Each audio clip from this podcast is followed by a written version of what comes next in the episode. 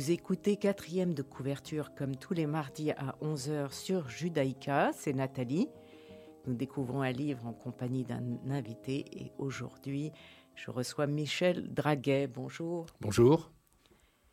Je vous présente. Vous êtes historien de l'art, directeur général des musées royaux des beaux-arts de Belgique et professeur à l'ULB de Bruxelles. Vous avez créé deux nouveaux musées, le musée Magritte et le musée Fin de siècle. Spécialiste de l'art belge des 19e et 20e siècles, vous êtes l'auteur de plusieurs ouvrages consacrés à Fernand euh, Knopf, Magritte et le symbolisme. Vous avez fait votre thèse sur l'abstraction russe, Kandinsky, Malevich, Tatlin. Vous êtes membre de la classe des arts de l'Académie royale de Belgique. Vous venez de publier Mémoire berbère des bijoux et des femmes au Maroc, édité au Fonds Mercator en décembre 2020. Euh, c'est assez loin de vos recherches habituelles? Oui, tout à fait. Il y a des moments dans la vie euh, où on traverse des épreuves qui sont un peu compliquées à surmonter. Et à ce moment-là, j'ai eu envie de faire autre chose que ce que je faisais toujours. J'avais un peu le sentiment de m'être enfermé. J'ai toujours aimé apprendre. Et j'avais le sentiment d'être un peu enfermé. Et le hasard, euh, c'est pas un hasard, c'est l'amitié d'une grande collectionneuse, à l'époque, m'avait lancé sur les nagas. Et elle avait une collection d'art naga. Et à l'époque, elle m'avait proposé de travailler sur les nagas. Je les regardais. Je ne savais même pas ce que voulait dire le mot naga. Alors, je voyais bien le serpent dans la culture indienne, mais les nagas en tant que tels, rien du tout. Euh, ça m'a pris beaucoup de temps. Et j'ai trouvé, d'abord, j'ai dû apprendre l'anthropologie. J'avais jamais étudié l'anthropologie. Et euh, j'y ai pris goût. Et elle avait une autre collection qui était une collection euh, consacrée aux bijoux berbères. Et euh, on a eu tous les deux envie de prolonger l'aventure, cette amitié à travers. et puis aussi l'apprentissage. Voir, quand on est directeur de musée, voir travailler une collectionneuse, c'est très intéressant et c'est très important. On en reparlera certainement. Et, oui, parce que c'est la collection de Anne-Marie Gillion Croet. ces bijoux qui sont photographiés et vous en écrivez le texte, mais au-delà du texte sur les bijoux, il y a toute la culture berbère, il y a tous ces paysages qui font rêver dans cet hiver belge. Oui, tout à fait. Et, il y a euh, une, autre histoire qui se trace aussi. Euh, son but à elle était de faire un livre sur la collection, et il y avait eu des livres sur le bijou berbère, qui sont des livres de spécialistes s'attachant aux techniques, les poinçons et les choses de ce type. Et j'ai trouvé euh, fondamental d'avoir trois aspects dans le livre, qui étaient un premier, une histoire des berbères, parce que c'est très méconnu, de voir aussi quelle est cette culture. Alors je la définis comme une culture molle. C'est pas, euh, c'est pas euh, négatif comme, comme expression. Je veux dire, ce ne sont pas des conquérants. ce sont des premiers habitants d'une région. Et ils ont... entre l'Algérie et le Maroc, n'est-ce pas? Alors ils sont en Algérie et au Maroc, mais c'est encore plus intéressant de les, de les situer entre la Méditerranée et le Sahara. Et en réalité, aujourd'hui, il y a des hypothèses qui montrent que ces premières populations ont dû remonter du Sahara quand celui-ci s'est désertifié.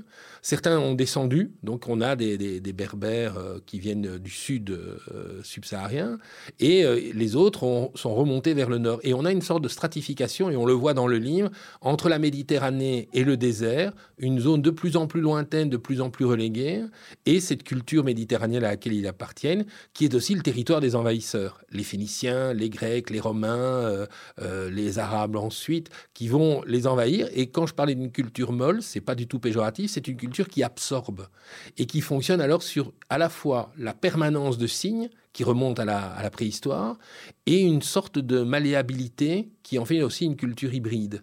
Et à ce niveau-là, je les ai trouvés assez fascinants. Et puis dans un monde qui est à ce point polarisé aujourd'hui, la relation entre juifs et berbères étant une relation extrêmement étroite, tous ces bijoux sont en fait réalisés essentiellement par des artisans juifs qui vivent au contact euh, des berbères, qui vivent unis aux berbères euh, à l'origine. Je trouvais qu'il y avait aussi un message qui était un message euh, positif à ce niveau-là. Puis le troisième élément, c'était la femme. Euh, qui, dans cette société où elle a à la limite moins de droits que dans le monde arabe, que dans le monde musulman. La femme est à la fois porteuse de culture, c'est elle qui détient les légendes, les traditions, euh, les récits. Et à travers ces bijoux, elles sont aussi, elles étaient traditionnellement des coffres-forts ambulants, puisque ces bijoux qui sont des bijoux ruraux, euh, c'était euh, la richesse de la famille qui se faisait dans un objet qui pouvait se faire, se défaire, se refaire en fonction des difficultés qu'on traversait. Et la principale difficulté qu'ils ont connue à travers le temps, qu'ils connaissent encore aujourd'hui, c'est la désertification qui remonte inexorablement vers le nord. Donc il faut absolument acheter cet énorme ouvrage très intéressant qui s'appelle Mémoire berbère. Euh, mais vous avez choisi de parler ici euh, d'un tout autre livre d'Anaïs Jeanneret, Dans l'ombre des hommes, qui vient de sortir chez Albin Michel. Vous voulez le présenter ou, Je présente déjà qui est Anaïs Jeanneret, actrice, mannequin, photographe, romancière. Elle est notamment l'auteur de Le sommeil de l'autre elle reçoit le prix du quartier latin en 93 pour, pour les poupées russes. La solitude des soirs d'été a reçu le prix François Mauriac de l'Académie française. Dans l'ombre des hommes est son septième roman où elle décrit la traque d'une femme prise dans l'engrenage du cyberbashing.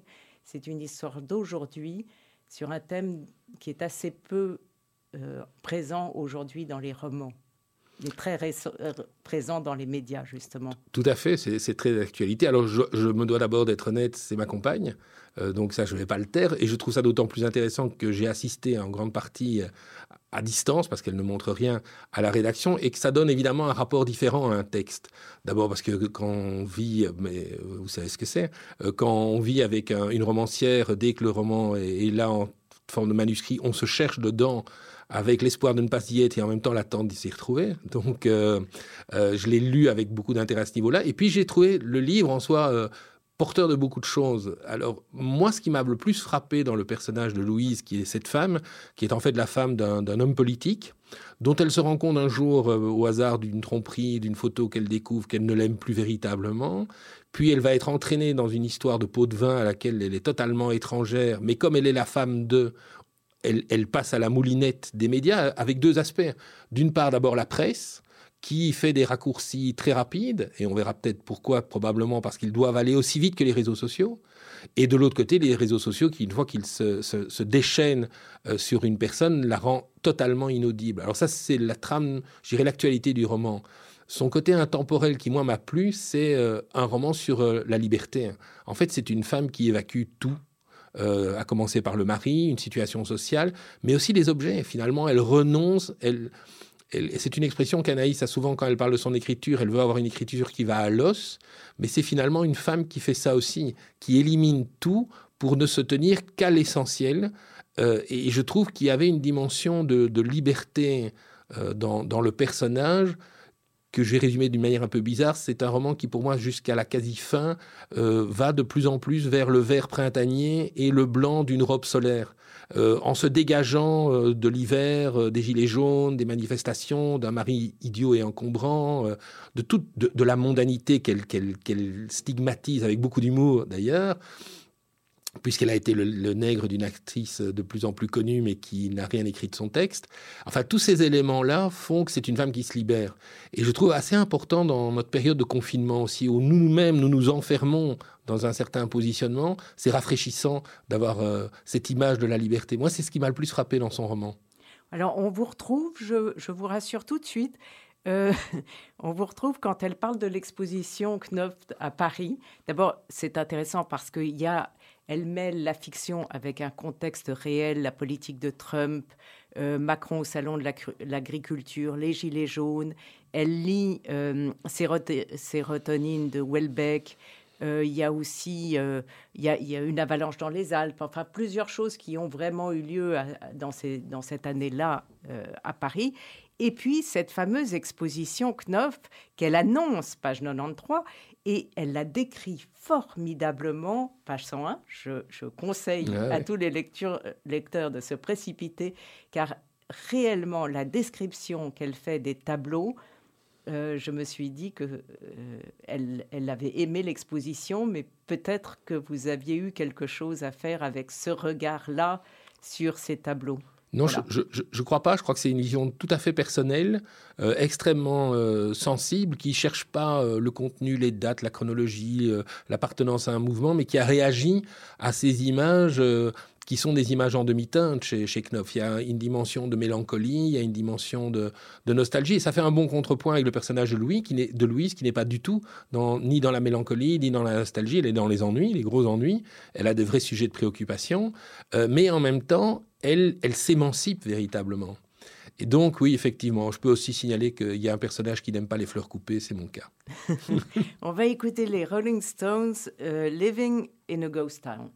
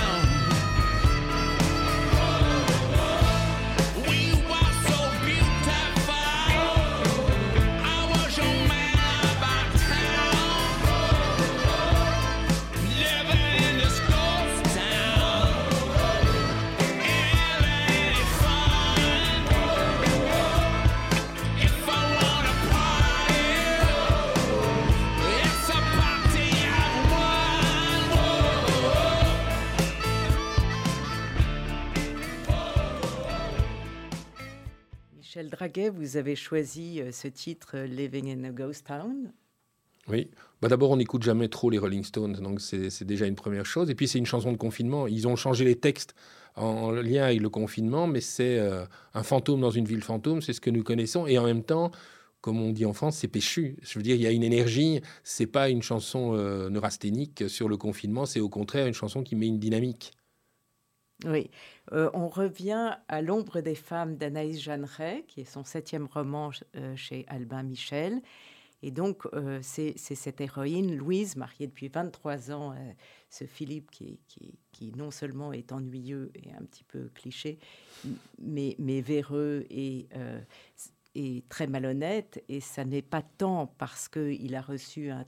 Enfin, ça n'est pas tant parce qu'elle découvre, pardon, en sens inverse, qu'il a une maîtresse, que parce qu'il est très malhonnête et qu'il a reçu des pots de vin, qu'elle le quitte du jour au lendemain. Et à partir de là, sa, sa vie, euh, il lui manque assez peu. Elle oublie complètement ses 23 ans de mariage. Elle est assez soulagée. Vous parliez de liberté, c'est exactement mmh. ça. On a un sentiment de grande liberté. Elle pourtant, elle va rejoindre sa mère, qu'elle redécouvre. Il y a le personnage du fils que je trouve assez intéressant. Euh, qui est entre, entre le père et la mère, comme souvent. Voilà.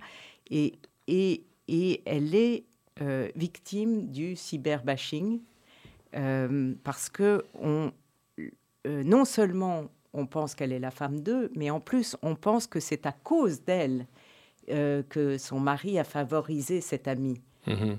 C'est de sa faute. Elle est la responsable. Tout à fait, alors qu'elle est, totalement ignorante des moindres agissements de, son mari. Au-delà de ça, elle a complètement cloisonné sa vie. Elle écrit, elle a sa propre vie, elle, elle, n'aime pas tellement la vie euh, mondaine de son mari et elle, euh, et elle est réellement une victime dans cette histoire. Tout à fait. Et, je crois que ce qui est intéressant, le, point qui est mis en, place, alors évidemment, quand on est un homme et qu'on lit dans l'ombre des hommes, il y a un élément, euh, on se dit, bon voilà, encore un truc féministe, c'est la mode, euh, c'est la période, c'est logique. Et puis on rentre dans une logique où effectivement, on se rend compte quand même qu'autour de nous, on a souvent tendance à réduire beaucoup de femmes au statut de femme de. Euh, cela dit, c'est un, mécanisme qui n'est pas propre aux hommes. Hein. Dans le roman, d'ailleurs, il y a des femmes qui la jugent de la même manière. Ses, amis ne veulent plus la voir, elle est complètement euh, mise à l'écart. Sans même l'écouter, sans même l'entendre. Et, le problème qu'elle va rencontrer, c'est qu'à partir du moment où on est dans une relation avec des amis, ben, on, fait, on, sait, on sait que c'est dans ce genre de conditions qu'on choisit, qu'on sélectionne aussi ses amis. C'est à l'épreuve qu'on les teste. Et elle va découvrir que par rapport aux réseaux sociaux, elle est, euh, d'abord, elle était totalement absente. Donc elle ne s'en est jamais préoccupée. Ce sont des tierces personnes qui vont la prévenir de ce qui, de ce qui naît sur la toile. Et elle va se sentir totalement démunie. Et c'est la réalité.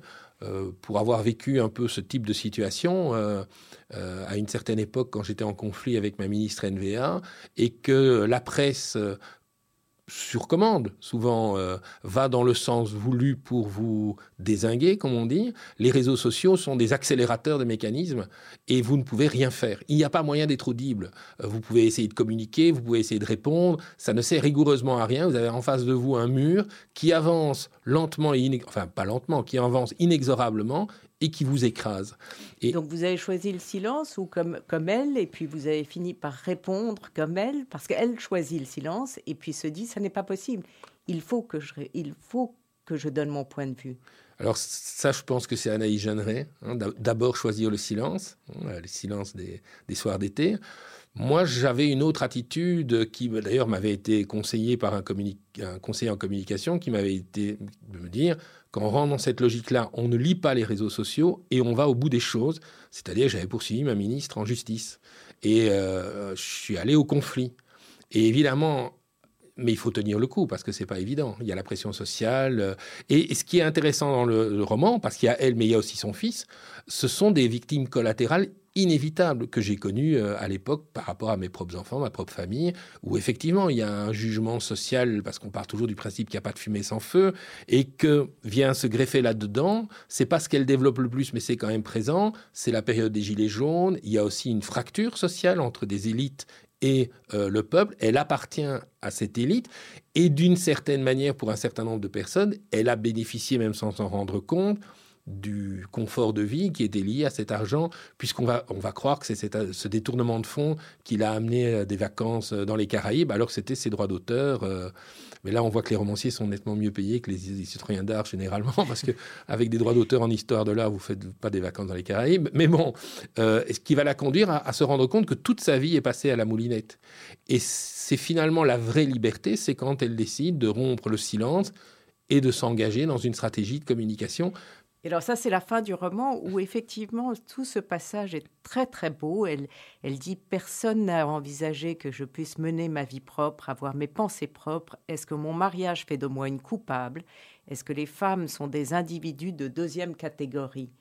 Et c'est incroyable aujourd'hui, en 2021, de penser qu'effectivement, on peut imaginer que les femmes sont de deuxième catégorie, mais elle le prouve dans son livre. Elle le prouve, et c'est ce qui est quand on est un homme et qu'on lit ce roman, alors je sais que le, public masculin n'est pas le premier public des romans en général, c'est davantage les femmes qui le lisent, mais quand on est un homme et qu'on lit ce type de roman, on, se sent un peu coupable on se sent un peu coupable euh, d'un positionnement et en même temps on se sent un peu irrité par une radicalisation de ce positionnement qui oppose les hommes aux femmes. Alors je sais quand les scientifiques nous ont montré d'ailleurs qu'au début nous sommes tous femmes et que le genre masculin se détermine en cours d'évolution euh, du fœtus, euh, mais en même temps quand je regarde autour de moi, je suis un homme, vous êtes une femme, nous pourrions être 50 dans cette pièce, bon c'est pas autorisé aujourd'hui, on aurait en fait une gradation qui va du plus féminin au plus masculin et que nous sommes tous des individus qui nous trouvons sur une chaîne. Je ne crois pas qu'il y ait des hommes et des femmes. Je pense qu'il y a en fait une humanité, euh, et c'est valable pour les couleurs de peau, les, religions et autres, avec une gradation des choses. Euh, mais c'est vrai que ça. Je pense que c'est un message important pour les hommes. Quand on est conscient de ça, on peut avoir un jugement du patriarcat sans avoir le sentiment de se couper les deux mains. Euh, on, peut avoir une critique parce que ce qu'elle critique, c'est en fait une société patriarcale euh, où la femme a une place à tenir qui est une place inexistante. Elle, a à être dans l'ombre de l'homme point à la ligne et ça ne se discute pas. Je crois que les hommes peuvent être des militants féministes. Beaucoup de femmes féministes ne le veulent pas et ne le veulent pas l'entendre. Les, gender studies vont dans ce sens. Hein. On entend de plus en plus que vous ne pouvez pas enseigner euh, hmm. certaines matières parce que vous êtes un homme ou vous ne pouvez pas enseigner certaines matières parce que vous êtes blanc. C'est une aberration. Ça va pour les romanciers aussi. Vous ne pouvez pas parler de tel sujet si vous n'êtes pas. Euh, Absolument. Donc c'est un manque de sensibilité dans le fait que nous sommes tous hybrides et que nous sommes tous sur une échelle de de, variation qui fait que les hommes sont probablement, c'est de eux aujourd'hui que doit venir le combat féministe, non pas contre ce qu'ils sont eux-mêmes, mais contre un système patriarcal dont on a hérité, ce qui est le cas des femmes berbères d'ailleurs, hein, euh, un système patriarcal dont on a euh, hérité et que l'on doit faire évoluer et que l'on doit transformer pour qu'une phrase comme celle que vous venez de citer, qui est une très belle phrase et très juste, euh, soit un souvenir du passé et plus une réalité vécue par les femmes aujourd'hui. On va écouter votre deuxième choix qui est M, Maasai.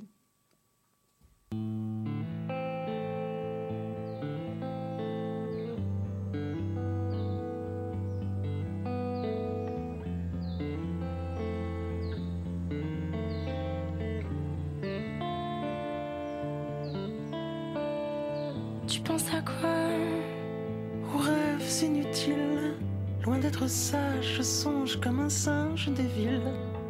Tu penses à quoi? Ému par l'univers, quand ma vie danse en transe au bras de l'enfer.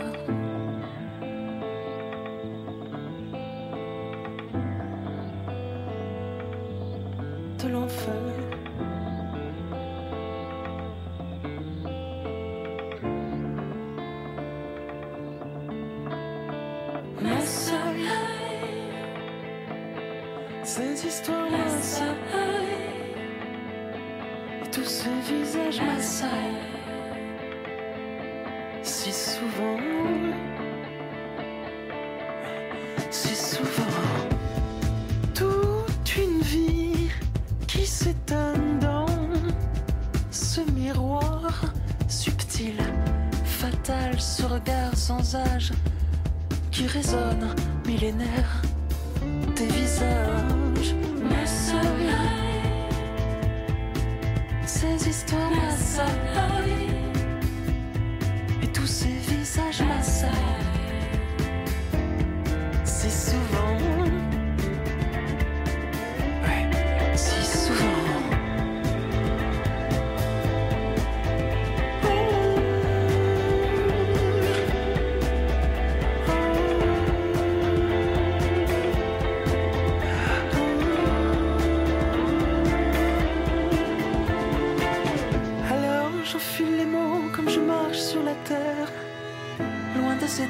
toxique, je m'envole dans les airs. Béton armé dans une armure amère. Vague nausée, fébrile, fidèle, éphémère.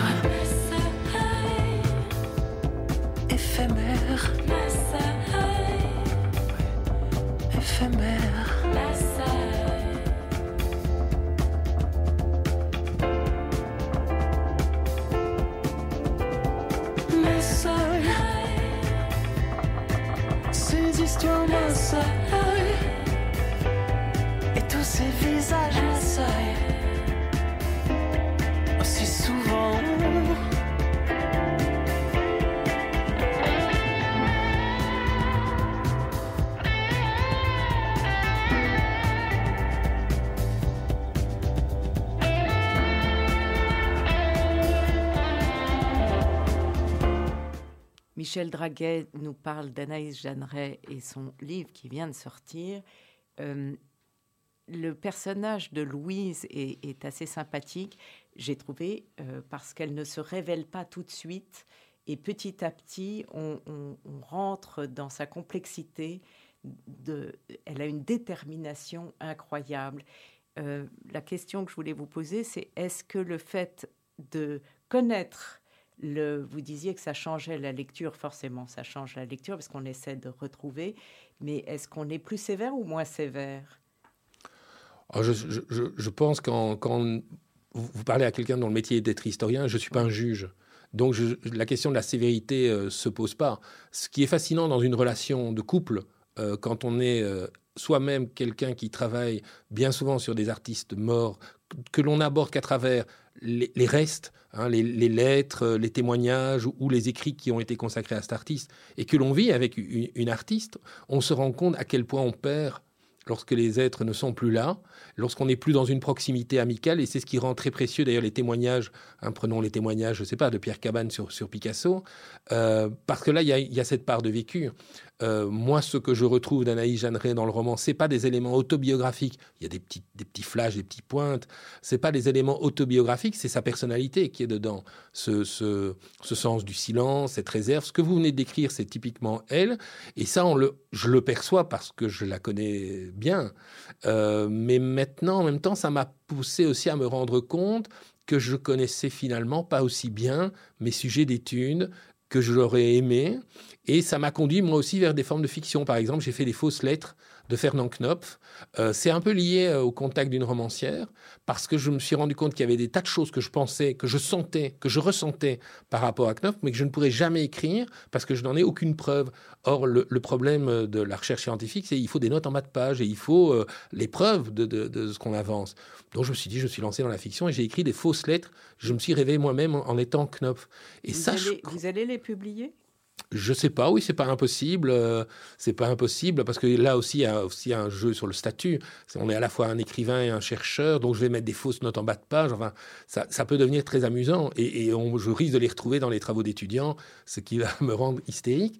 Mais euh, ce qui était intéressant là-dedans, c'est que finalement, cette densité de la vie, c'est ce qui fait le style de l'écrivain. Et c'est probablement ça qui est le plus autobiographique dans un roman, c'est cette manière d'être à travers l'écriture. Et ça, c'est évidemment ce que j'ai apprécié. Donc, j'ai pas été juge, mais je pense que je l'ai mieux comprise en lisant ces romans. Euh, dans l'ombre des hommes d'Anaïs Jeanneret est, tout à fait, euh, je vous le conseille. D'abord, c'est très euh, captivant. On le lit 250 pages. On n'arrive pas à le lâcher. On n'arrive pas à le lâcher. On veut savoir ce qu'il arrive à cette femme. Et au-delà de ça, c'est effectivement une peinture de l'époque actuelle qui est très bien vue. Euh, à la fois euh, politique, Paris, euh, l'atmosphère. c'est extraordinairement bien décrit. Tout à fait. C'est un certain Paris qui moi m'impressionne toujours. par exemple, la scène du dîner, euh, ça m'arrive, enfin ça m'arrivait d'aller dans des dîners parisiens. C'est épuisant pour un Belge. Hein. Ça va à un rythme que nous n'avons pas l'habitude de fréquenter, euh, et, tout le monde doit faire assaut d'éloquence pour briller durant cette soirée. C'est épuisant. Hein. Euh, ça fonctionne pas du tout de la même manière. Vous êtes bien placé pour le savoir. Ça fonctionne pas du tout de la même manière ici. C'est vraiment une, une radioscopie d'une époque, et de manière très paradoxale, ça rend encore plus criant ce constat que en 2021, la femme reste finalement une personne de deuxième rang dans la société encore très patriarcale au sein de laquelle nous vivons. Et je crois que c'est une invitation à le changer, mais à le changer gentiment, à le changer entre êtres humains qui prennent conscience d'un problème et qui le règlent ensemble, ce qui est plus l'air du temps aujourd'hui. On est dans la polarisation, la violence, euh, l'éviction, le, rejet et le refus de dialoguer, et surtout dans le monde intellectuel et le monde universitaire français est vraiment gangréné par cette maladie aujourd'hui. Euh, et, Anaïs offre, je pense, une clé de lecture qui nous renvoie à notre humanité fondamentale. Et donc même pour un homme, c'est un livre qui apprend beaucoup de choses, et avec douceur. Donc il faut lire Dans l'ombre des hommes d'Anaïs Jeanneret chez Albin Michel. Merci Michel Draguet. Merci à vous de votre invitation. À bientôt. Euh, vous pouvez réécouter quatrième de couverture sur Radio Judaïka dimanche à 14h et sur podcast ou radiojudaïka.be. Et je vous retrouve mardi prochain à 11h pour une nouvelle émission.